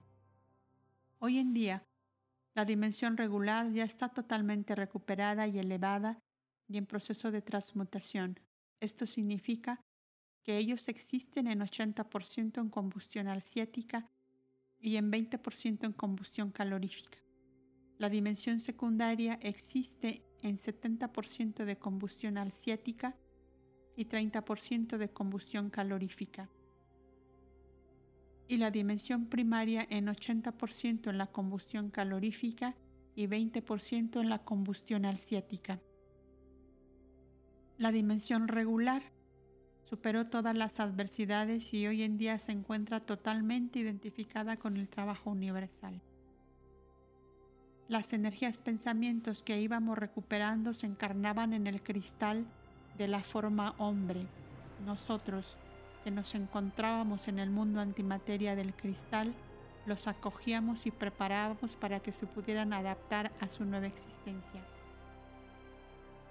Al haber estado densificados, las energías pensamientos habían bajado mucho la frecuencia, el ritmo, la vibración y la electricidad Estaban débiles y desnutridas, no tenían condiciones de regresar porque no se habían actualizado y reciclado de nuevas ideas. Ellas se encontraban rezagadas en la evolución y por ese motivo el único albergue que tendrían para poder evolucionar y elevar era la forma hombre. Como éste no estaba muy desarrollado, las energías que se albergarían en él cumplirían el trabajo evolucionario y así juntos llegarían a elevar la frecuencia, el ritmo, la electricidad y la vibración. Todo estaba perfectamente calculado, solo que no contábamos con el siguiente problema. Al estar los voluntarios dentro de la densidad, entrando y saliendo constantemente del cristal forma hombre del laboratorio y del universo exterior, llegó un día en el que no pudieron salir más quedaron atrapados en la densidad sin poder retornar a sus cuerpos y a su realidad. Al verse en esas condiciones, los voluntarios tuvieron que aceptar su nueva realidad, aunque sabían que mientras no evolucionaran y se elevaran a la forma hombre, jamás podrían regresar. Algunos voluntarios ya volvieron porque lograron superar las adversidades de la evolución y elevación, pero muchísimos otros se encuentran aún atrapados en la densidad. 414. ¿Qué sucedió con los voluntarios? Aunque los voluntarios se encontraban en el cristal de la forma hombre y de todas las precauciones que se tomaron para que no sufriera ninguna alteración en su frecuencia, vibración y ritmo, de alguna manera la energía pensamiento de los voluntarios alteró su frecuencia. Esto sucedió porque el cristal, al estar en contacto con la energía pensamiento de la forma hombre, alteró al otro. Desgraciadamente no pudimos evitar que ambas energías formaran una convivencia energética y aunque los voluntarios tomaban todas las precauciones y separaban sus energías pensamientos de los densos, estos los contaminaron. Consecuentemente los voluntarios bajaron su frecuencia en una milésima de vibración. Eso fue suficiente para que ellos quedasen atrapados en la densidad. Al saber que no podrían retornar, los voluntarios hicieron de la forma hombre su hogar y la única forma de convivir con ella y con las energías densificadas era colocar orden y clasificación en las energías pensamientos. Así crearon las jerarquías, al igual que las dimensiones externas, dividieron la masa encefálica y el cerebro en zonas y centros energéticos y otorgaron a cada una de ellas las características que la regirían. Al vivir en el cristal, lo denominaron como la zona y el centro energético más elevado. Ha sido en estas zonas y centros donde los voluntarios han existido, evolucionando y elevando a la forma hombre, dándole el conocimiento y el entendimiento. Solo así, la forma hombre pudo lograrlo. Los voluntarios tuvieron que esperar hasta que la forma hombre evolucionase para poder elevar a la energía pensamiento. Crearon circuitos, ejes, uniones, lazos, distribuciones y adaptaciones. Tuvieron que abrir y adaptar circuitos hasta encontrar la fluidez energética de la masa encefálica y cuando llegaron a evolucionarla crearon el cerebro.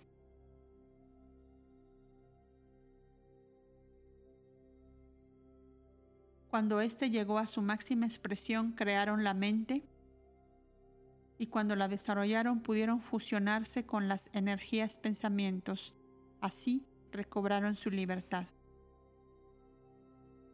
Cuando decimos que ustedes deben formar su ser energético, significa que es preciso revertirse de dentro hacia afuera y recobrar la forma verdadera, convertirse en cristales diáfanos, claros, perfectos y regresar a sus formas y hogares. El cristal de la forma se convirtió en un laboratorio interno anexado al otro laboratorio externo, con el que nunca perdieron contacto. Los voluntarios han trabajado arduamente para conseguir la evolución y la elevación de la forma hombre. Comenzaron en la realidad regular y hoy en día se encuentran en la realidad primaria. Han descendido con sacrificio y mucho amor y continuarán haciéndolo para recuperar a sus hermanos. 415 ¿Continuaron los voluntarios encarnándose en la forma hombre del laboratorio del universo externo? Continuaron. Hasta hoy en día se repite lo mismo. La evolución es de los dos universos. 416. Nosotros también nos encarnamos en esas dos realidades. Así es. Unas veces son energías pensamientos microscópicas y otras son gigantescas. 417. ¿Qué significa eso? Significa que ustedes se encarnan en las dos realidades. Unas veces se encuentran en el universo del laboratorio, otras en el universo externo, y cuando lo realizan siempre se convierten en el ser uno. 418. ¿Dónde estamos en este momento? En la realidad externa. Ahora son seres gigantescos. 419. Si el otro universo es más adelantado, ¿cómo se encuentran comparativamente con nuestra realidad? Ahí existe también un planeta llamado Tierra donde ustedes se encarnan y lo ayudan a evolucionar y a elevar. Es importante destacar que los seres que se encuentran trabajando con su grado 3, 4 y 5 del lado izquierdo y con parte del lado derecho son aquellos que pueden pasar a la realidad del laboratorio. Cuando se encuentran en esa vibración, evolución y elevación, ya no quieren encarnar en la realidad exterior. Se recusan porque la realidad externa es más densa, más lenta y menos desarrollada. Existen muchas burbujas esferas de laboratorio que les ofrecen albergue. Son realidades que se acoplan perfectamente para ustedes.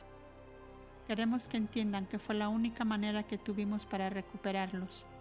Si no lo hubiésemos hecho, los habríamos perdido para siempre.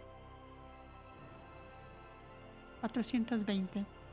¿Cómo es el planeta Tierra de laboratorio? El planeta Tierra de laboratorio se desarrolló exactamente igual al externo. Ese universo interno, más rápido, evoluciona y se eleva con una rapidez extraordinaria, tanto que los acontecimientos externos que ya se conocen con anticipación. Podríamos decir que nosotros podemos profetizar lo que sucederá con el planeta Tierra exterior. 421. ¿Quieren decir que todos nosotros tenemos un doble en esa realidad? No exactamente. La evolución toma su rumbo y la mezcla de elementos es infinita. Se puede encontrar en el vasto universo un doble muy parecido pero nunca igual. 422. ¿Por qué los seres superiores existían encerrados en su egoísmo e indiferencia si eran superiores, ¿cómo podían sentir esas emociones negativas? Es cierto que el egoísmo y la indiferencia son emociones que pertenecen a los mundos inferiores. En realidad, el verdadero sentimiento que le correspondería a estas dos palabras sería intelectualidad. Eso era lo que les estaba sucediendo. La enfermedad que los atacó se llamaba intelectualidad, y al estar enfermos de esa anomalía no percibían su entorno encontraron solos, aislados y totalmente inmersos en ellos mismos. Sabemos que no todos los seres de las realidades superiores se enfermaron, fueron solo aquellos que no lograron nutrirse adecuadamente. Nosotros estamos usando las palabras que se ajustan al entendimiento de ustedes para poder expresarnos mejor. 423. Si los seres que se enfermaron tenían todo el conocimiento y entendimiento, ¿Cómo pudieron olvidarse de los mundos inferiores si eran ellos mismos? En el universo, la intelectualidad se le considera una anomalía. Significa que el ser está totalmente poseído por la inteligencia y nada más. La inteligencia es una cualidad del ser, siempre y cuando trabaje con otros elementos que la ayuden a pensar, como la razón, el raciocinio, la lógica, etc cuando la intelectualidad se apodera de una mente, tiende a someter la totalidad de energías pensamientos de esa mente y pretende que sus pensamientos trabajen solo y exclusivamente para la inteligencia. Cuando eso sucede, la mente no funcionará según los parámetros universales, se aislará totalmente y en consecuencia su expresión se convertirá en energías pensamientos incomprensibles y complicadas, Queremos decir que la inteligencia es extraordinaria siempre y cuando trabaje en conjunto y no solitariamente. La enfermedad de esos seres consistía en determinar que todo el conocimiento y entendimiento que ellos tenían pertenecía exclusivamente a la inteligencia. Al tener este concepto tan radical, clausuraron su conocimiento y no lo compartieron con las otras dimensiones. Al no compartirlo, anularon la voluntad de continuar creando ideas. Cuando decimos que se olvidaron de la realidad inferior, es cierto. Esto significa que esos seres estaban tan embebidos en la intelectualidad que no se preocupaban por nada ni nadie, vivían inmersos en sus necesidades de dinámica activa y se olvidaron de la dinámica motora. Observen a una persona intelectual y sacarán sus propias conclusiones. 424 cuando el principio único percibió lo que estaba sucediendo. El principio único comenzó a percibir lo que estaba sucediendo cuando su creación no nutría su todo. El debilitamiento, la inercia, la repetición fueron tomando cuenta de él. La materia prima que se reciclaba no poseía los elementos necesarios para la elaboración de nuevas ideas. Sabemos que todo lo existente es una gran mente y que todos nosotros, energías, pensamientos, nutrimos esta mente con experiencias y vivencias. Reciclamos la energía que a, que a la vez nutre al principio único. Es un círculo sin principio ni fin. Cuando la intelectualidad trabaja solo con la inteligencia, el resto de esa mente deja propiamente de circular y entonces se enferma, porque al no ser nutrida correctamente de energías pensamientos equilibradas, pierde la continuidad y la correlación de lo que sucede con él y con su entorno. Decimos que la intelectualidad es una enfermedad porque no funciona con todos los elementos que la mente le puede proporcionar para la realización de sus ideas. Cuando trabaja adecuadamente es extraordinaria y necesaria porque la inteligencia es parte importante de la mente. 425 ¿Por qué los hijos pensamientos intelectuales enfermos comenzaron a alejarse del principio único? El principio único era, es y será la fuente primera de todo lo existente. Cuando las energías pensamientos enfermas de intelectualidad se habían alimentado solo con inteligencia y no con los demás elementos que nutrían a la mente, se vieron obligadas a continuar trabajando solo, solo con el elemento inteligencia. Esto significaba que toda idea elaborada por el principio único era impresa por ellos en forma rígida, así que esa idea no tenía la posibilidad de salir con otros elementos, como la comprensión, la razón y el conocer, cualidades y características de toda buena idea. Inteligencia, referida a algo que ofrece un servicio y que está dotado de mecanismos generalmente electrónicos o informáticos que determinan su funcionamiento en función de las circunstancias. A partir del significado del término inteligencia podemos concluir que los seres pensamientos que se enfermaron de intelectualidad se volvieron rígidos sin razón, sin lógica, sin la facultad de discernir. Se quedaron rezagados y lejos de su principio único. Este sintió el alejamiento, mas desgraciadamente por más que trató, no los pudo recuperar porque las energías pensamientos se habían convertido en ideas omnipotentes. Omnipotente, poder total, absoluto y tan grande que abarca y comprende todo. Una parte de la mente del principio único se había enfermado de vanidad y soberbia. El sentimiento que acompaña a estas emociones se llama omnipotencia. El principio único no es ni será jamás omnipotente, puesto que Él siempre y constantemente se nutrirá de nuevos conocimientos y su entendimiento será eterno e infinito. Llegar a la omnipotencia significaría para la mente universal estancamiento, inercia, suspensión, falta de crecimiento. Creer llegar a, a la omnipotencia es el fin de toda mente y el fin de toda creatividad. 426. ¿Cuáles eran las defensas que el principio único tenía para resguardar su sobrevivencia? Cuando el principio único percibió que muchas de sus ideas se habían enfermado de omnipotencia, comenzó a entender la gravedad de lo que significaba. Llegó a la conclusión de que las ideas intelectuales y omnipotentes, vanidad y soberbia, debían ser contrarrestadas con lo opuesto, de esa manera regresarían a quien les dio vida y existencia. Creó entonces otras ideas que les servirían de apoyo, trabajarían lo opuesto contrarrestando las anteriores. Estas eran la humildad y la restricción, cuyo sentimiento se llama ecuanimidad. Las ideas ecuánimes se encargarían de equilibrar la fuerza avasalladora que emanaba de la inteligencia, la cual quería dominar al principio único y confundir a las ideas que emanaban de él. Las ideas ecuánimes fueron lanzadas al universo entero. Ellas se encargarían de mantener la calma y no dejarían que las ideas intelectuales plagaran el universo, porque si eso sucedía, la omnipotencia dominaría al ser uno. 427. ¿Por qué la criatura quiso ser más que el creador? Las ideas intelectualizadas, al creerse omnipotentes, pensaron ser más que su creador y pretendieron independizarse por la misma vanidad y soberbia, omnipotencia en que estaban inmersas. No les dio el resultado que esperaban porque toda idea debe ser nutrida por su fuente, su centro y su eje y debe ser alimentada también por la materia prima para poder continuar el reciclaje y la vida. Cuando el principio único existía solo con su imaginación, él se nutría de todos los elementos que su realidad le proporcionaba. La materia prima que elaboraba ideas era la creatividad. Esta se alimentaba del deseo creador y este de la necesidad. Cada uno de ellos era un principio único, cada uno de ellos nutrió al, otro que lo continuó.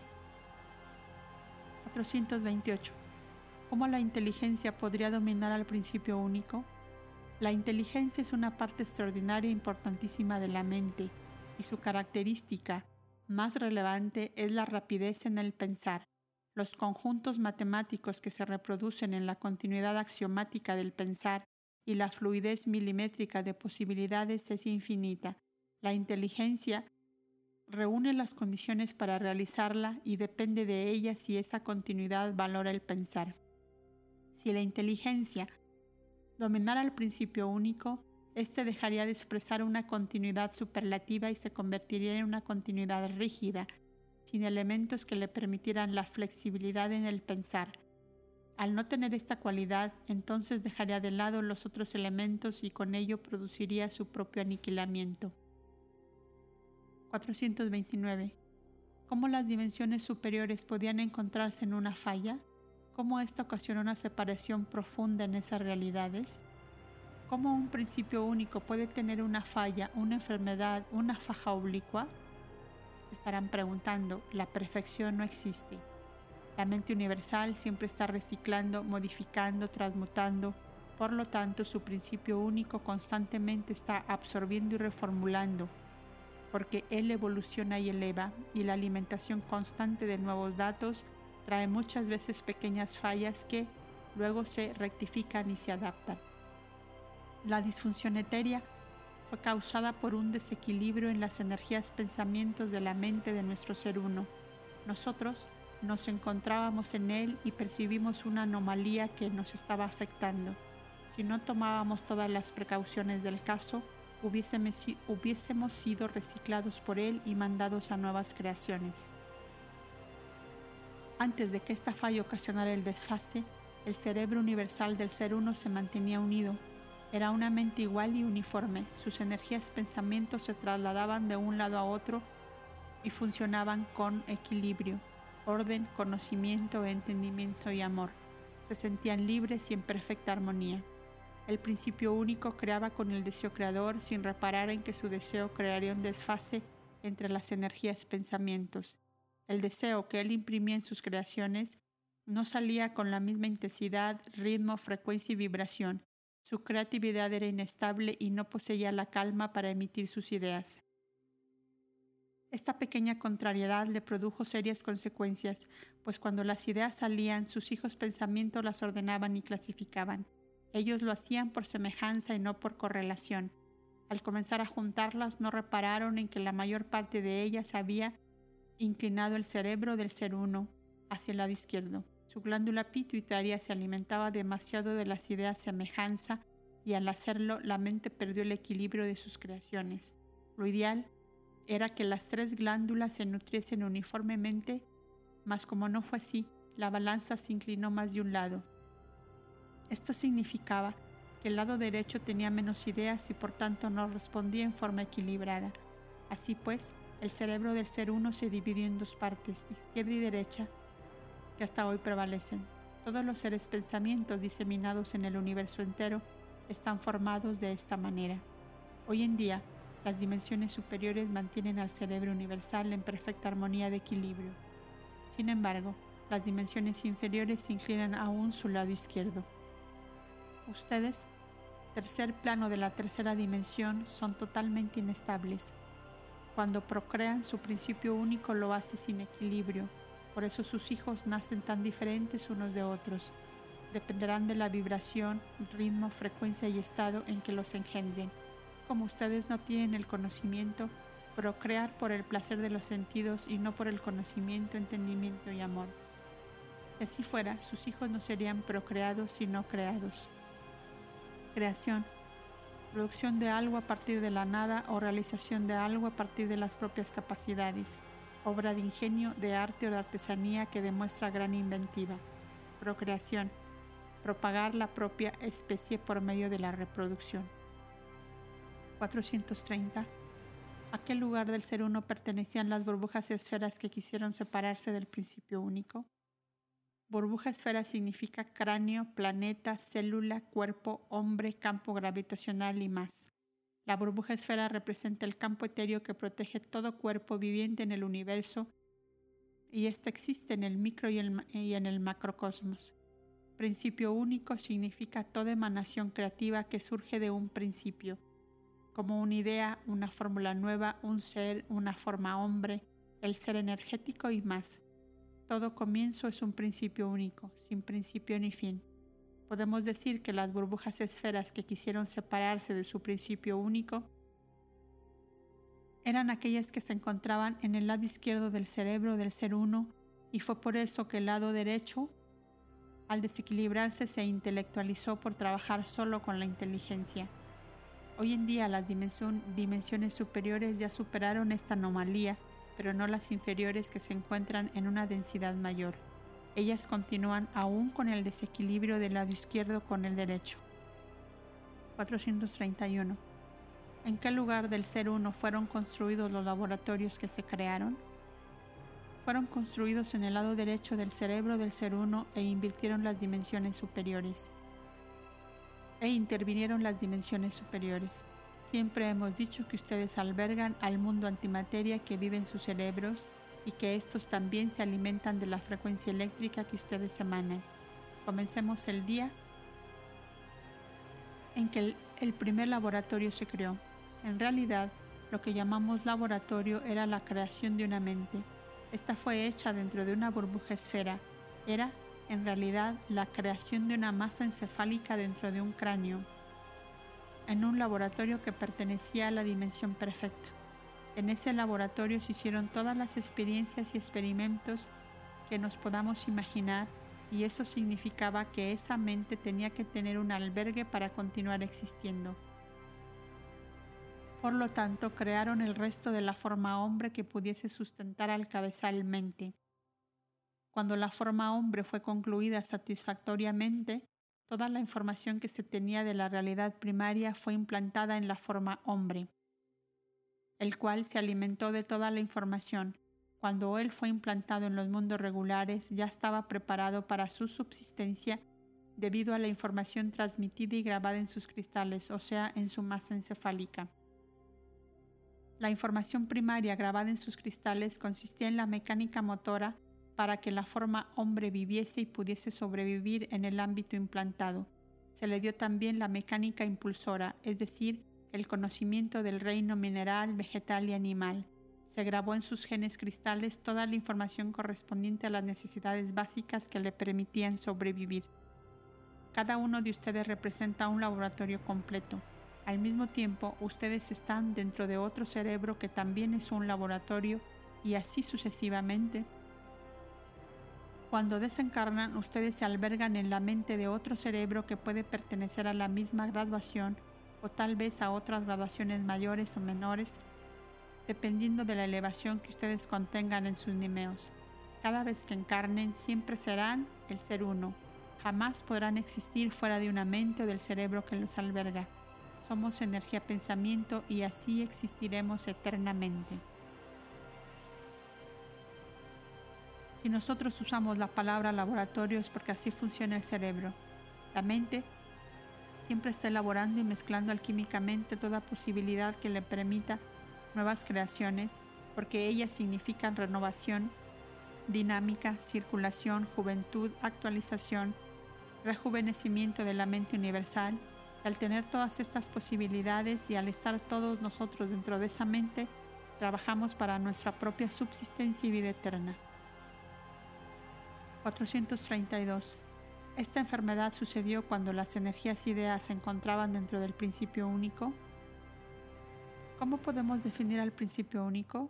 ¿Dónde estamos y a quién pertenecemos? ¿Quién es el ser uno en el cual todos nosotros existimos?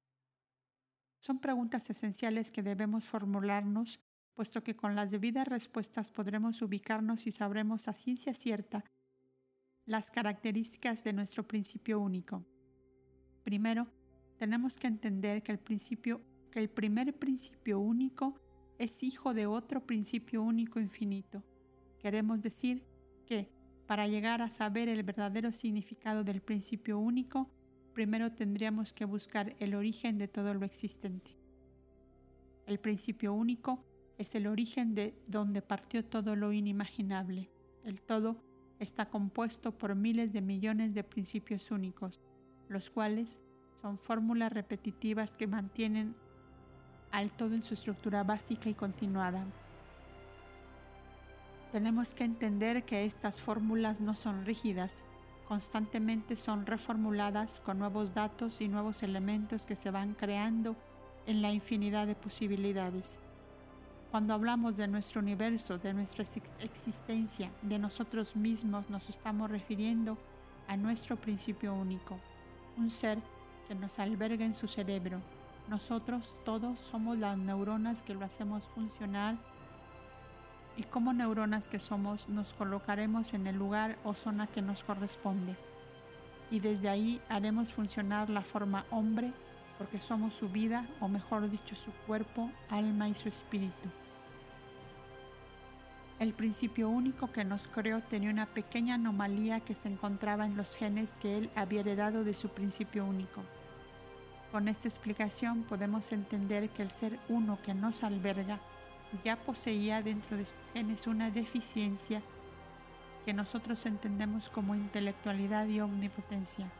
Mas en realidad lo que generó esta enfermedad fue inflexibilidad y rigidez en el pensar Queremos decir que nuestro ser uno poseía una pequeña inflexibilidad cuando él pensaba. Nosotros vivimos en él. Nuestra misión es enseñarle a ser más flexible y lo podemos hacer porque al vivir dentro de él y ser nosotros sus energías, pensamientos y su mundo interior, vamos a tener la capacidad de poder hacerle entender lo que él debe trabajar. Así también le sucede a ustedes. Dentro de sus cerebros existen las energías pensamientos que viven en sus universos internos. Ellos, al igual que ustedes, se encuentran existiendo en sus planetas, sistemas y constelaciones y tienen también la misión de hacerles entender cuando en ustedes existen fallas. La perfección no existe en el todo, porque la mente siempre está reciclándose y actualizándose y en el camino de renovación Generalmente se cometen equivocaciones. Ellas siempre serán rectificadas y trabajadas. 433. ¿Cómo podemos hacer nosotros para enseñar al ser uno que debe trabajar su inflexibilidad? La dimensión primaria y la graduación en que ustedes se encuentran son planos muy densos, tienden a vivir separadamente y al vivir de esta forma no existe la comunicación ni el conocimiento global de la sabiduría universal. Si ustedes trabajaran en conjunto y tuvieran el conocimiento de, de, lo que les acontece, entonces sabrían que el ser uno necesita de su ayuda. Porque son sus energías pensamientos. Son ustedes quienes deben comunicarse con él y convertirse en su voz interior. Como ustedes no tienen este conocimiento, no lo pueden realizar. Están viviendo en el subconsciente del ser uno y al estar en ese plano, él no los ha descubierto todavía, como ustedes tampoco a Él.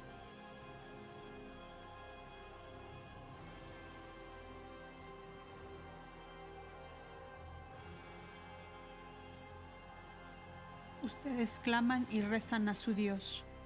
En realidad es al ser uno a quien ustedes están rogando. Mientras que se encuentren en el subconsciente, Él no los escuchará ni sabrá que ustedes existen tendrán primero que salir de la densidad y hacerse notar para que Él los tome en cuenta. Una vez salido el ser uno, no solo los tomará en cuenta, ustedes serán Él y parte de Él, y al ser Él ya no necesitarán rezar ni clamar, porque estarán despiertos, y al estarlo tendrán el conocimiento, entendimiento y amor. Los planos más elevados ya tienen el conocimiento de lo que les estamos transmitiendo, ellos trabajan conjuntamente en el ámbito planetario y saben cómo pueden ayudar a su ser uno, puesto que son sus pensamientos y al serlo no existen secretos para ellos, pues ellos escuchan su voz interior y todo lo que su voz interior les comunica es lo que el ser uno necesita y puede ser realizado. Estos planos trabajan conscientemente su subconsciente y a través del autoanálisis han llegado a lo más profundo de su energía pensamiento. Si ustedes trabajaran profundamente su subconsciente, entonces las energías pensamientos que viven en él los estarían ayudando a ustedes, o sea, a su ser uno que son ustedes mismos. 434. ¿Qué hicieron las dimensiones superiores con aquellos que se habían enfermado? Cuando la dimensión perfecta había creado la forma hombre, las energías pensamientos enfermas se encarnaron en ella lo tuvieron que hacer porque era la única manera de poder curarlos y analizarlos, ya que esa enfermedad no era conocida por las energías pensamientos de las realidades superiores. La dimensión perfecta se hizo cargo de ellos y a través de los estudios profundos llegaron a la conclusión de que, a pesar de haber sido una enfermedad hereditaria, tenía cura. Esta enfermedad no podía curarse en las dimensiones superiores porque la intelectualidad y la omnipotencia tenían que ser contrarrestadas con humildad y restricción. Y esos elementos no existían en esas dimensiones, solo despojando a esas energías ideas de todo lo que su creador les había legado comprender, el estado en que se encontraban sus mentes y a través del despojo y la renuncia volverían a encauzar sus energías pensamientos al camino de la verdad y de la creatividad. No fue un castigo, fue una recuperación, y este proceso se hizo de la siguiente manera. Como las dimensiones inferiores estaban invertidas, entonces al mandar a las energías ideas enfermas a la realidad densa, invertirían también su enfermedad. La intelectualidad se convertiría en humildad y la omnipotencia en restricción. Así, la enfermedad estaría controlada, mas no curada. Para curarla se necesitaba que la humildad y la restricción no quedaran solamente invertidas. Era necesario que se grabaran y la única forma de hacerlo era vivirlo a través de la experiencia y vivencia. Para ello, debían encarnarse en la forma hombre porque de esa manera la continuidad numérica podía comenzar desde el principio. No había dudas, así debía ser. 435 quieren decir que las energías pensamientos que se densificaron también se invirtieron, o sea, que el creador las creó positivas y ellas se volvieron negativas? Así es. Cuando el principio único se dividió en miles de millones de elementos y creó su ser uno, él sabía lo que estaba haciendo. El positivo invertido que se convirtió en negativo era porque él estaba creando su realidad inferior y la realidad inferior que él estaba creando era su materia. Todos los elementos que componían al principio único eran más o menos positivos. Protón. El negativo no existía. Al invertirse los elementos se creó el más o menos negativo electrón. Debido a la inversión, se creó una mente paralela negativa sumamente necesaria para mantener el equilibrio. Son las dos fuerzas antagónicas que mantienen al ser uno en perfecta ecuanimidad, solo que ustedes al distorsionar se convirtieron al negativo universal en un negativo enfermo, cosa que no aconteció en las otras realidades normales que evolucionaron y se elevaron según su positividad y negatividad, y sobre todo dentro de los cánones de la creatividad. 436. ¿Qué significa? ¿Que la continuidad numérica podía comenzar del principio? Cuando el principio único creaba las energías ideas, ordenaban y clasificaban esa creatividad, y aparentemente la encausaron en orden, mas no era así. Veamos por qué. La continuidad numérica debía realizarse por correlación y no por semejanza. Al hacerlo de esa forma, ellos silvanaron una secuencia que se llamó secuencia alternativa. Esto significaba que las probabilidades numéricas saltan de la secuencia matemática, pero no de la secuencia lógica. Cuando las energías pensamientos se densificaron propiamente, desapareció la matemática y restó solamente la lógica. Las dimensiones superiores se quedaron con la primera y las inferiores con la segunda. Las dimensiones inferiores densificadas comenzaron a trabajar exclusivamente con lógica y al hacerlo, una nueva dirección se tomó en el universo, porque la lógica no tiene correlación. Es un elemento que reestructura constantemente a los pensamientos y acciones está siempre analizándolos, estudiándolos y ordenándolos para mantener la secuencia, porque si no lo hiciera, entonces perdería el hilo de la dirección. La forma hombre tuvo que aprender a mantener una lógica matemática. Esto significaba que sus pensamientos debían comenzar en donde se quedaron, y al invertirse estarían retrocediendo hacia el primer dígito para comenzar todo de nuevo y poder continuar hilvanando con matemática queremos decir con razonamiento. Cuando decimos que las energías pensamientos de las dimensiones inferiores retrocedieron hacia el primer dígito, queremos decir que las energías pensamientos densificadas fueron interrumpidas en su secuencia matemática número XXX y a partir del número XXX la energía pensamiento de los densificados comenzaron a retroceder. Por ejemplo, el universo comenzó del número 1 al 9. La energía densificada comenzó del 9 al 1. Queremos decir que en realidad la matemática de la dimensión primaria no es el número 3, sino el número 7. Porque Debemos suponer que esta dimensión está regresando a quien le dio la vida y existencia. Sin embargo, para la lógica, el número de la dimensión primaria es el número 3. La dimensión primaria así lo percibe porque es una realidad invertida. Estas dos secuencias se entenderán con perfecto equilibrio cuando se unan en el alineamiento cósmico. Será el número 6, dimensión perfecta, el que los unirá y lo hará de la siguiente manera. El, 5 se invertirá y se unirá al 6 y al hacerlo el círculo se cerrará formando todos los números en sí mismo. La secuencia matemática de la lógica se convertirá en un axioma universal. Esto significa que la energía materia y la energía sutil serán una sola. La forma hombre habrá alcanzado todos los objetivos de su evolución y elevación. Cuando esto suceda, la continuidad matemática sumará todos sus elementos con lógica y así la energía pensamiento que no estaba alineada se ordenará ya no por semejanza sino por correlación numérica.